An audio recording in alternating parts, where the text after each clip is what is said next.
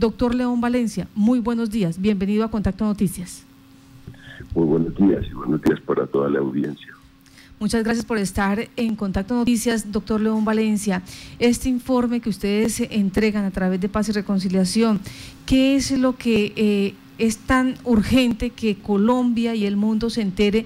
Porque de eso depende la seguridad, la estabilidad, la tranquilidad de los colombianos. Pues eh, hemos ido recogiendo información durante meses y meses para producir este informe, información pública, información en las regiones. Nosotros tenemos investigadores en 17 regiones del país y nos alarmamos con lo que está ocurriendo de verdad, porque el vacío que dejaron las FARC empezó a ser llenado por carteles mexicanos, hay una recomposición del negocio y lo hacen a través de dos maneras. Una directa, hay ya mexicanos, personas de origen mexicano en Colombia comprando tierras, organizando producción de hoja de coca, organizando eh, procesamiento de cocaína y organizando narcotráfico hacia México. Ese eh, es una evidencia por los capturados. Hay 144 capturados por, por procesamiento de droga y hay 45 por lavado de activos de origen mexicano. Y también hay unos 35 personas de origen centroamericano, eh, costarricenses, guatemaltecos, hondureños, y, eso ya muestra que, esto tiene una presencia directa acá, pero no es la principal presencia. La principal presencia es indirecta porque lo que están es asociados con grupos eh, colombianos eh, aportan capital, eso transformó la, la relación que tenían y, invierten de manera directa en conjunto con esas organizaciones colombianas. Antes, y esto es muy bueno que lo tenga la audiencia, antes la relación, siempre existió una relación entre carteles mexicanos y carteles colombianos, pero antes la relación era una relación de transacción económica comercial, digamos, los mexicanos compraban droga y o ayudaban a, ayudaban a transportarla, a meterla a Estados Unidos por las fronteras de México y era una relación de colaboración, pero ahora es una fusión, digamos, de los carteles colombianos y los carteles mexicanos. Ese es el cambio del negocio. Documentamos presencia muy importante en la costa pacífica, eh, eh, toda la costa pacífica, en eh, Antioquia, en el, en el Bajo Cauca Antioqueño, en el Magdalena, una preocupación por el Magdalena en la alianza con los Pachenca y una preocupación por toda la frontera de Venezuela, en la frontera con Venezuela, que es lo que más les corresponde a ustedes. La presencia es alarmante porque aquí hay 28 grupos a lo largo de los 1.200 metros de frontera, hay 28 grupos ilegales que, que se han apoderado de esa frontera 13 de ellos son transnacionales y de los transnacionales pues hay unos venezolanos, hay otros brasileños, pero nueve de esos 13 son de origen mexicano. Y esa es la, digamos, la frontera que está muy, lejos de las manos de Dios, porque eso no hay autoridad ni gobierno que, que, mande ni de un lado ni del otro. Y esa es como la gran preocupación. Ustedes ahora cuentan de secuestros ahí pues se concentran los delitos, el delito de narcotráfico, contrabando, trata de personas, secuestros, eh, y hay cosas de esclavización sexual eh, impresionante entre esos grupos que controlan la frontera, de manera que, ese es el peor, digamos, situación que, existe. Pero este es un cuento largo, este es un cuento largo de la presencia de los carteles y la respuesta del gobierno ha sido muy errática porque pues eh, no hay tampoco informes de inteligencia públicos o, informes de inteligencia exhaustivos de lo que están haciendo los mexicanos y no hay un seguimiento de ese fenómeno. Casi habían equivocado bastante en el diagnóstico porque lo que decían era que, que la, que la el acuerdo de paz entre Santos y las FARC había disparado el narcotráfico por las concesiones que le habían hecho a las FARC. Pues bien, salieron las FARC del negocio, daron unas disidencias y el negocio continuó. Lo que mostraba era ahí había, digamos, eh, que hay mucha gente, hay muchos agentes en el negocio. Y segundo, que después de eso, pues usted dijo, yo voy a reducir porque como yo sí voy a entrar duro contra el acuerdo de paz y yo sí voy a poner orden en el país y, legalidad en el país, pues no, el, narcotráfico creció, crecieron los cultivos de 2.000 2.208 mil hectáreas y había se, se saltó a 212 mil, creció el tráfico de cocaínas. Y ahora hay un hecho, y este relato es largo, pero, pero me interesa hacer énfasis en esto, la pospandemia puede ser muy preocupante porque en una caída, en un debacle de la economía, pues queda una economía ilegal que es, así, no tiene, a veces no tiene no sigue el ritmo de la economía formal y de la economía legal. Y por otro lado, los carteles aprovechan con su cantidad de dinero que tienen sin control ninguno para hacer, mm, digamos, influencia social, para controlar socialmente territorios, porque entonces tienen dinero para eh, distribuir entre las comunidades. Y eso es lo que está ocurriendo en México. Nosotros tenemos información de lo de México, lo que empieza a ocurrir en Colombia y lo que ocurre en otras áreas de América Latina, donde hay exportación de cocaína, de manera que el tema es complicado. Sí, o sea, podríamos estar repitiendo la historia de los 80 y 90 con el agravante que no solamente se, se va a dar esas transacciones económicas comerciales, sino que ahora son dueños del territorio, de la empresa y también de, de, las, de las humanidades, de las personas que están ahí, porque son los que van a mandar en todo. Sí, es que esto es primero, pues ahí no se sabe ya quién le aprendió a creer, porque los, antes se hablaba de la colombianización de México, ahora se empieza a hablar de la mexicanización de Colombia. De manera que ha habido una larga relación entre carteles mexicanos y carteles colombianos y unos le han aprendido a otros y después han reproducido eh, técnicas. Entonces hay unos ingredientes. Primero, el ingrediente económico enorme, que es una cosa que irriga toda la economía, porque es un negocio muy jugoso. Y es muy jugoso en este momento porque el dólar se ha mantenido muy alto, ha crecido a, manera, de manera un poco eh, anormal, y entonces, entre más valga el dólar, pues más más, pesos llegan a Colombia y más pesos llegan a México, por un lado. Por el otro lado, eh, hay una coyuntura especial de crecimiento de la demanda en los últimos años. Hay más de 25 millones de consumidores más en el mundo. En Estados Unidos hay un millón y medio más de consumidores. Y eso pues hace que el negocio sea un negocio muy próspero. Y entonces ahí se mueve una cantidad de dinero. Primer factor. Segundo factor, hay una afectación a la vida, que es quizás el principal problema, y es que eh, son mafias particularmente violentas que arrasan con los liderazgos sociales en, muchos, en muchas partes, pero que arrasan con gente común y corriente y se enfrentan entre ellos. El enfrentamiento entre ellos es frente violento, de manera que esto está asociado a muertes enormes, porque fíjense ustedes, ustedes tienen, se cierran los ojos y las mafias y tienen, piensan en Italia Italia es como la cuna de las mafias, lleva más de 150 años de mafias en Italia. Y resulta que en Italia, eh, si usted cuenta los muertos y hace la estadística, por ahora, habrá 1.500 muertos de las mafias en Italia durante toda la historia de las mafias, porque son muertes selectivas, porque pero aquí está asociado a fenómenos de violencia muy grandes, disputas territoriales enormes, y entonces las mafias, digamos, aquí tienen una connotación distinta a esas mafias que conocemos eh, de la historia de las mafias europeas. Entonces la violencia tiene un componente y la pérdida de vidas es enorme. Y el tercer, digamos, eh, factor es la afectación a la democracia. Tanto los carteles mexicanos como los carteles colombianos tienen una incidencia muy grande en la política, financian las campañas políticas, infiltran las campañas políticas, se asocian con políticos. Entonces, violencia, afectación a la democracia, violencia homicida, afectación a la democracia y gran negocio económico con impacto en todas las economías, pues son cosas complicadísimas.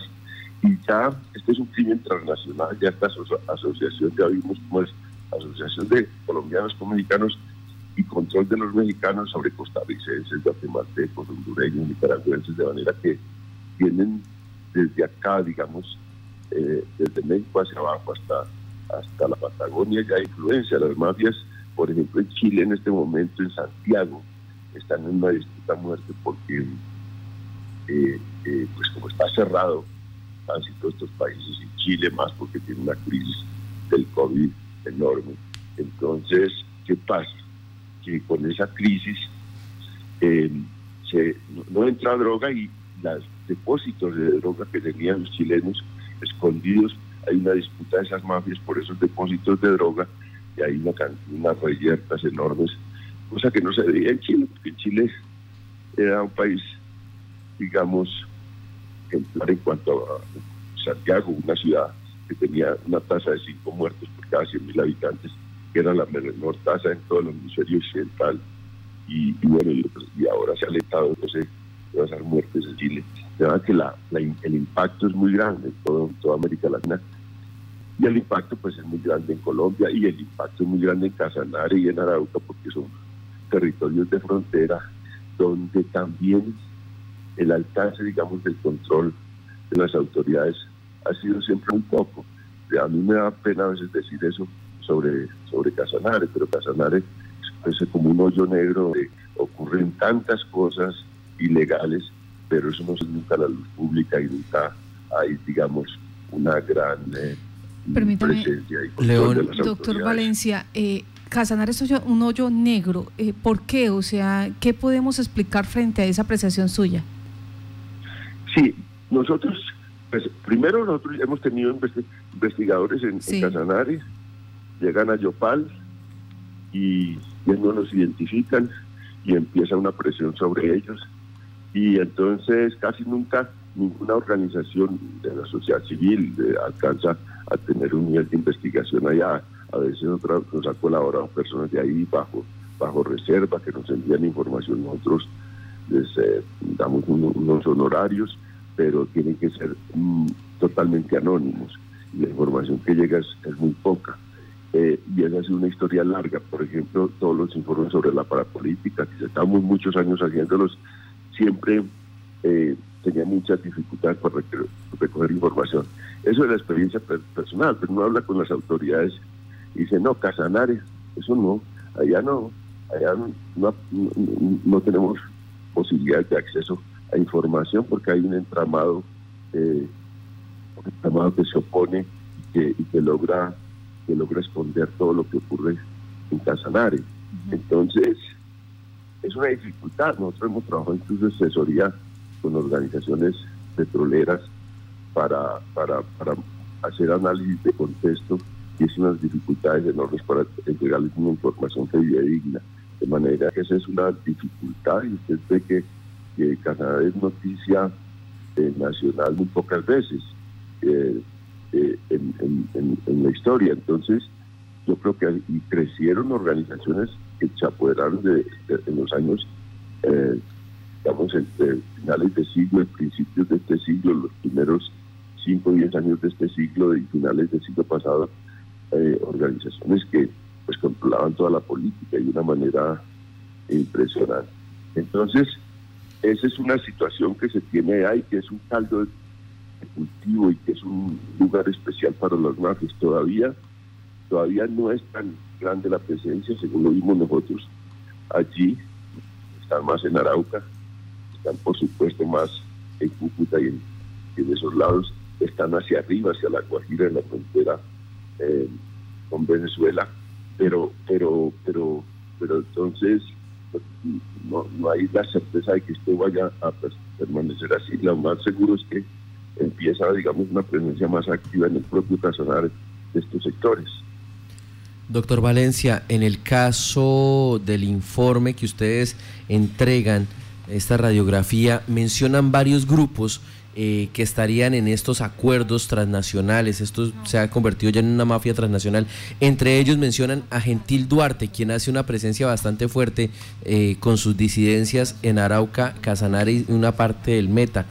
¿Qué tanto poder, qué tanto de ese comercio está manejando eh, esa disidencia de Gentil Duarte en materia de nexos con los carteles de narcotráfico mexicanos? Sin es la, es disidencia más organizada y más fuerte de todas las disidencias de las, de las FARC, que, tiene una, digamos, una identidad tanto política como, como militar, digamos que tiene una... Eh, porque salió antes de, la firma del acuerdo y arrastró a los que estaban, digamos, a los que estaban en, desacuerdo con las negociaciones aún en, el curso de ellas, donde la gente estaba en La Habana. Entonces, digamos que ahí hay una, una fortaleza de esa fuerza, porque la otra gran incidencia es la política de, Iván Márquez, que se hizo después de la firma por una persona que tenía el liderazgo de, de, los acuerdos. Pero esa incidencia tiene menos alcance militar y control territorial. Esta es una incidencia con, con fuerza en los dos lados y, con, y, heredó todos los negocios que tenían las FARC en el sur del país y los negocios, el caso con, con Brasil y los negocios con Venezuela. Entonces, eh, es una incidencia grande y fuerte. Y, eh, y también había una tolerancia, y, esto es muy atrevido decirlo, pero había una, una tolerancia muy grande con este con esta fuerza, porque nosotros incluso desde el principio teníamos información en Guaviare y en Putumayo de la presencia de ellos. Y lo conversamos en ese momento con el general Naranjo, que era el vicepresidente, y le decíamos, mire, vicepresidente, no, no, no entendemos, nosotros como Fundación Paz y Reconciliación, tenemos investigadores en Putumayo y en esta zona, y, en Guaviare, y resulta que ellos van a terreno y ven reuniones grandes de Duarte con 300 campesinos, se sabe dónde está Jesús Duarte, nosotros lo hemos, hemos, hemos llegado cerca de donde ellos se reúnen y por qué las, eh, los fuerzas militares no están eh, atacando estas disidencias y nosotros sí sabemos dónde están, ellos saber seguramente, entonces en la poesía, pues, la, única explicación es que algunos sectores también dentro de fuerzas militares que, que, ya, digamos, están un poco en, en, receso, quietos frente a esta incidencia, eh, seguramente esperando que crezcan eh, para también justificar la, la, presencia de las tropas para justificar, digamos, eh, el fortalecimiento del ejército y mantener, digamos, una fuerza importante del ejército y, y, esta, este conflicto no, no, que no les vaya a causar, digamos, ninguna disminución de su, de su poderío, digamos, en el caso de los militares. Dada esta explicación, el general, nada, por supuesto, pues decía, sí, claro, no les digo eso, pero es una hipótesis, pero pero pero sí, eh, él mismo estaba extrañado de esas situaciones, de manera que esas disidencias crecieron por la inacción del ejército en esos primeros momentos donde era más fácil atacarlos, pero ahí están, ahí están, y repostados en una frontera eh, que es una frontera muy porosa que les permite, digamos, crecer, que les permite conseguir armas, eh, que les permite conseguir dinero, no solo a través del narcotráfico, sino de otros negocios bastante rentables como la minería ilegal, lo que se llama, eh, en lo que es ese triángulo de oro allá en, Venezuela. De manera que esa es, esa es la situación y esa es la que, la que ustedes seguramente eh, ven más, más de cerca en esa zona de frontera, ustedes en, en Casanare. Bueno, hay, hay ya participación de la ciudadanía y nos dicen, actualmente eh, se hacen llamar Frente Décimo de las FARC en cabeza mm, de un sujeto que se denomina Ferney González y estaría extorsionando a comerciantes, ganaderos y empresarios en la zona. Dentro de ese mapeo, ustedes tienen a, a este sujeto, Ferney González, del décimo frente de las FARC. Sí, sí, sí, sin duda. Nosotros eh, eh, tenemos ahí, tenemos como un organigrama de, de, las distintas disidencias. Hemos registrado 22 grupos de esas disidencias. Eh, unos, unos son tres bloques más o menos de las disidencias. Un bloque es el de Gentil Duarte, y ya le hice una descripción. El otro bloque es el, o el otro grupo, digamos, grande es el que acompaña a Joan Márquez y, a Santrich. Pero y el otro es que todos son muchos grupos que están ya asociados con los carteles mexicanos y asociados con el narcotráfico y que ya, digamos, tampoco tienen ninguna actividad que se pueda llamar política, sino más es una actividad de negocio del narcotráfico. Y esas disidencias ya bastan más, mm, mm, digamos, en una red de narcotráfico eh, internacional. Y esos son los tres, tres características, digamos, de esos, de esos grupos de las FARC. Ya no tienen una instancia única, incluso había un esfuerzo, un esfuerzo que no, hasta ahora no ha fructificado, que es la búsqueda de una de un acuerdo y una sola estructura entre los eh, que acompañan a Márquez y los que acompañan a Jesús Duarte, pero eh, se mantienen apartados y también, bueno, y los otros es que ya son gente, que ahí surgió, de todos esos grupos surgió Guacho, y dio tanto dolor de cabeza en el, en el sur del país y en la zona con en, el Pacífico nariñense.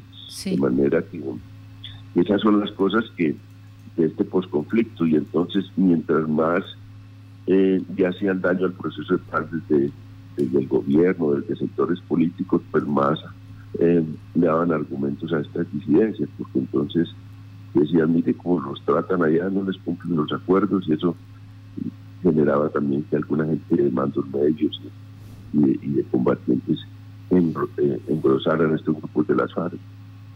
León, en, el, en, este informe ustedes señalan un crecimiento exponencial de los terrenos a nivel nacional eh, con cultivos de coca. Lamentablemente, durante este gobierno hemos visto ya sin FAR en el escenario, como usted lo mencionaba, que se han incrementado los cultivos, las hectáreas sembradas de coca. ¿Han fallado las políticas estatales para hacerle frente a, este tema de los cultivos ilegales? Eh, ¿Tenemos que dejar de, perseguir al campesino y empezar a perseguir a los que consumen o, perseguir los recursos eh, de, del lavado de activos?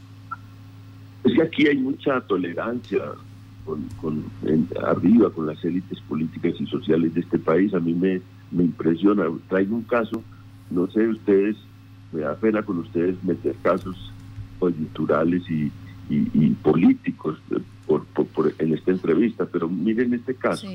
Miren el caso de la, de la doctora Marta Lucía Ramírez. Su hermano Bernardo está pues metido en un tráfico de cocaína en el año 1997 ya había pasado lo de Pablo Escobar, ya había pasado la infiltración en la campaña política de, Ernesto Samper, ya habíamos sufrido la muerte de cuatro candidatos presidenciales.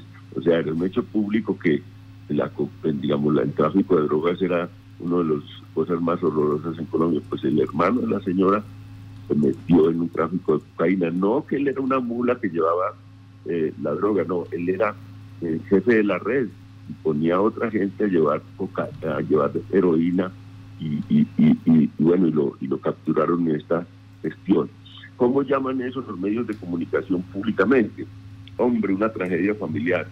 El señor Bernardo es una víctima. ¿Cómo así que una víctima? Ese nombre no le cabe a él por ningún lado. Tampoco a la señora Marta Lucía Ramírez. Ella puede ser inocente, no estuvo en el negocio. Ella, la señora además tenía una filia, una, una relación de hermano y entonces pues eh, hay generosidad entre la familia y entonces lo pagó la, fianza, todo eso eh, puede ser cierto y puede justificarle, pero guardó silencio durante tantos años sobre eso.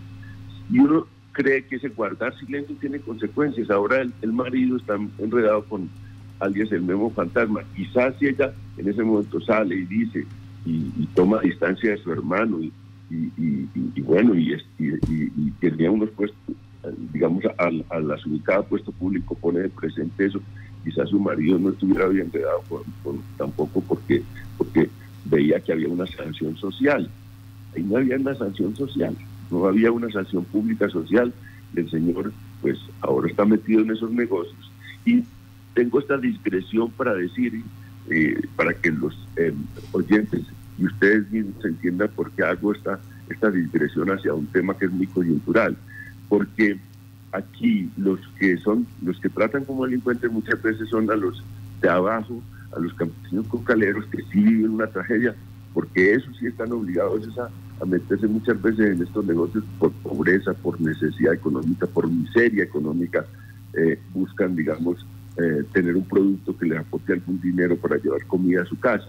el señor Bernardo, hermano de, de, Lucía, es una familia adinerada con contactos internacionales. Marta Lucía estudió en las universidades extranjeras. O sea, era una señora eh, muy importante y la familia una familia con dinero. Se metió por pura ambición en eso, pero ahora lo tratan como víctima, lo tratan que lo que fue una tragedia familiar, y que pesar de esa gente. No, pesar por esos campesinos abajo, que además han sido agredidos de una manera impresionante.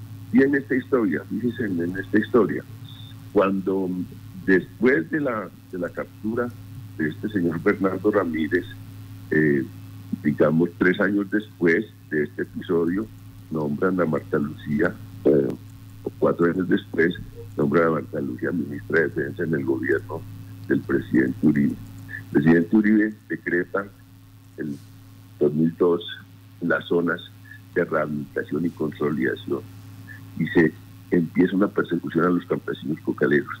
¿Saben cuántos campesinos cocaleros pasaron por las cárceles en ese periodo? 12.000.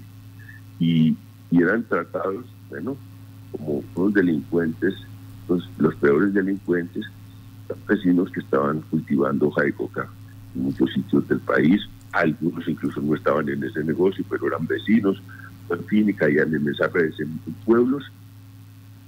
Mire, un pueblo como Algeciras, en el Huila, capturaron 300 de ese pueblo pequeño. Los vecinos se metieron en las casas acusados de ser de las FARC y de ser del terrorismo. Y eso puede ser una tragedia para ese pueblo. Eh, y así todas esas historias las recuerdo yo porque, porque veo esto, veo que hay una tolerancia arriba con el delito eh, cuando se trata de gente vinculada, digamos, a, a las altas esferas políticas y económicas y una dureza abajo. Entonces son eh, débiles con los fuertes y fuertes con los débiles. Y eso es una de las causas de la promoción y desarrollo de todo este proceso de narcotráfico en Colombia que no cede, que crece y crece como negocio y que arrasa con instituciones, que arrasa con, con vidas y, que golpea a, la sociedad con la mano de una manera atroz. Doctor Valencia, eh, hace días el gobierno de los Estados Unidos ha ofrecido una ayuda militar a Colombia para enfrentar el narcotráfico. Eh, desde su punto de vista y del conocimiento que tiene, ¿es, ¿es válido este apoyo? ¿Realmente nos va a funcionar para algo? ¿O cómo debemos salir de esto? Lo primero que es, es ilegal lo que hicieron, porque cualquier petición de presencia de tropas en Colombia tiene que pasar por el Senado y por el Consejo de Estado, y esto no ocurrió. Es una decisión unilateral del presidente y el ministro de Defensa. La segunda cosa es que es muy triste que eh, los colombianos tuvimos la información por un comunicado de la Embajada de Estados Unidos, sino por un comunicado público del, gobierno colombiano. Eh, y lo tercero es que nosotros, digamos que el argumento es el narcotráfico, pero es el mismo argumento que se utilizó para poner unas naves militares en frente a la costa venezolana, es el mismo argumento que se utilizó para la incursión de una fuerza de mercenarios en La Guaira, en Venezuela. Entonces, eh, lo que, si, uno, si uno mira esas cosas, pues ve que hay un, un, interés no solo frente al narcotráfico en Colombia, eh, sino que hay también una intencionalidad de empezar a enviar un mensaje hacia, hacia Venezuela. Eso pues es muy improbable que se, se desate una invasión militar en este tiempo, en tiempo de crisis de ira de Estados Unidos. Y bueno, también hay, hay contrapesos y tal, bueno, el Departamento de Estado y el Pentágono. Pero, es que eso que usted está diciendo me lleva a una situación que usted nos decía hace unos instantes. No hay informes de inteligencia claros. Por lo tanto, la respuesta del Estado está siendo errónea en este momento donde se suman todas las situaciones. El incremento de sembríos de coca, la transformación del producto, la comercialización, los grupos mexicanos tomando territorio eh, en frontera y en, otras, en, otros sectores de, nuestro, de nuestra nación. Eso me lleva a, a preguntarme, ustedes de entre todo este balance, porque han logrado revisar el panorama, hacer ese paneo donde están esta información que tiene el gobierno nacional, ¿qué respuesta ha dado el gobierno nacional frente a toda esta realidad que ustedes les han presentado allá en la mesa y que lo han expuesto ya en diferentes medios del orden nacional e internacional? Es que ellos tienen otras prioridades, eh, tienen prioridades distintas. Por ejemplo, una prioridad es Caracas. Entonces siempre la gran prioridad es, oiga, ¿cómo tumbamos a Maduro? Eh, entonces uno dice, bueno, esa es una misión de un gobierno, decir, tumbar a Maduro. Ese señor, no hay ninguna solidaridad con lo que está haciendo Maduro, pero yo de nadie en Colombia, pero esa es nuestra misión, esa es una, una de las cosas. Segundo, hay una equivocación respecto de, de por qué crecieron los cultivos y de quién ampara esos cultivos. Eh, esa equivocación viene que viene, viene de atrás, de que fue un, efecto de los acuerdos de paz. Y, lo que se muestra no es un efecto de las leyes de ese negocio. Si hay, si, si hay demanda, más demanda de en el mundo, si, hay, si, si, si el precio del dólar crece, pues el negocio es jugoso y el negocio se dispara siempre cuando eso ocurre. Y entonces ahí hay que poner cuidado en quiénes son los que eh, son los portaestandartes de ese negocio. Yo fui a Tumaco hace unos tres años a, una, a, un trabajo de investigación y entrevisté con una persona completamente metida en el negocio del tráfico de y me dijo, León, usted viene a buscar aquí, digamos, toda la información sobre el negocio, pero le voy a decir una cosa, los dueños de este negocio están en Cali, no aquí en esta zona de frontera. Eh, y, claro, nosotros estamos metidos en el negocio, pero los que se llevan la plata más grande son los de allá de Cali. Y bueno, los de Cali, eso hace tres años, pero también es la asociación con grupos transnacionales. Entonces, mientras no se logre, mientras no haya una política clara, precisamente de separar a los políticos, de, hacer, de depurar las fuerzas militares y de atacar los negocios, los, los, los, comerciantes y los empresarios legales que están metidos en el negocio, es muy difícil disminuir y atacar el negocio, porque se ataca a, los campesinos cocaleros, a los, a los lavadores y a los, a los lavaperros, digamos, de, de, la cadena, los intermedios, pero arriba todo, todo se justifica. Ya vemos cómo eh, eso tiene una influencia enorme, porque ahora es los escándalos de estos días, imagínense, la niña política, un mafioso con Marquito Figueroa, que también estaba en toda la frontera, viviendo en las campañas electorales.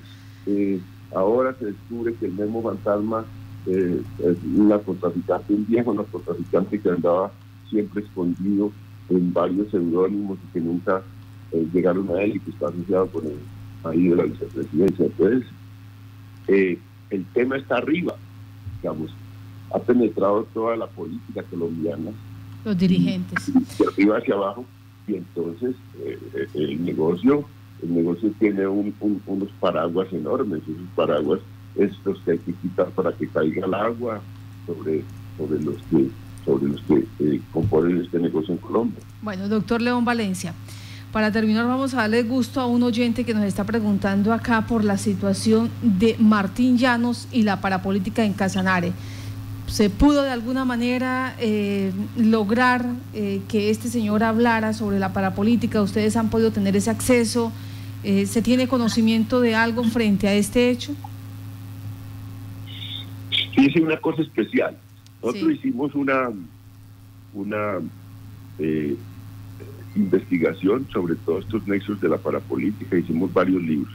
En uno de ellos utilizamos un software de la CIA, que ya lo habían eh, declarado libre, lo tomamos para construir las redes, las redes de narcotraficantes y la relación con la parapolítica. Y encontramos unos fenómenos, eh, encontramos unos fenómenos muy, muy, muy contradictorios y extraños. Tomamos dos casos. El caso de Jorge 40 en el César Magdalena y La Guajira. Resulta que este señor José 40 tenía unos nexos directos. En la red aparecía, la red que construimos aparecía con unos nexos directos. Él era el centro de la red. Y, entonces eh, eh, él tenía las relaciones directas con todos los empresarios, con los políticos, eh, y él dominaba esa, ese, ese grupo, el bloque norte, en su conjunto. Y vimos el caso de Martín Llanos. El caso de Martín Llanos es muy interesante porque Martín Llanos no tenía una relación directa con políticos empresarios allá, sino que lo hacía a través de la alcaldesa, eh, de una alcaldesa de, de, Agua Azul, Casanare. Eh, y tenía el centro de la, de la, de la de la, de, la red era esa, esa, alcaldesa y algunos políticos, y él solo se reunía con ella o con uno o dos y nunca tenía relación con los demás eh, de manera directa, pero controlaba a todo el mundo, con una cosa de terror enorme, porque además tenía, digamos, una, era muy, muy, muy fuerte lo que él hacía frente a los que lo traicionaban o tenían, eh, digamos, eh, eh, enfrentamientos con ellos. Y también, pues en ese momento estaba enfrentado a la cúpula, digamos, de, de, la, de, la, de, las autodefensas.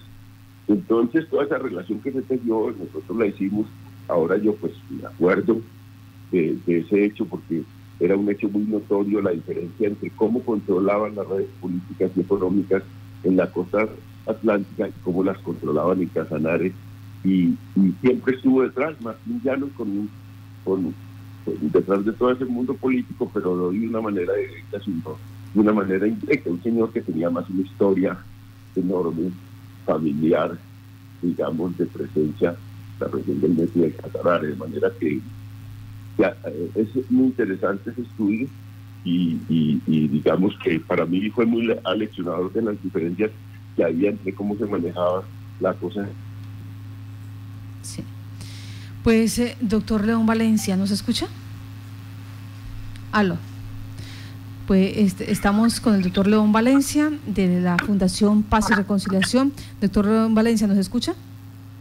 Sí, sí, los escucho. Bueno, muchas gracias, doctor León Valencia. Le damos las gracias a usted por estar aquí en Contacto Noticias y develar esta información donde eh, usted pues da cuenta que solo en frontera, no estamos hablando del orden nacional, solo en frontera hay 28 grupos delincuenciales, eh, mafiosos, 13 transnacionales, 9 de ellos mexicanos y 22 grupos de disidencias eh, que están en tres bloques, disidencias de las FARC, y donde pues nos da a entender que específicamente se debe a la situación económica, el valor que tiene en este momento en dólares cada kilo de cocaína que sale o de, estupefacientes que sale de Colombia, el crecimiento especial de la demanda, porque usted nos decía, tenemos más consumidores en el mundo en este momento, la situación de arrasamiento de líderes sociales y la afectación directa a la democracia, porque esto tiene incidencia directa en la política, en la situación de nuestro, eh, nuestros líderes, nuestros gobernantes.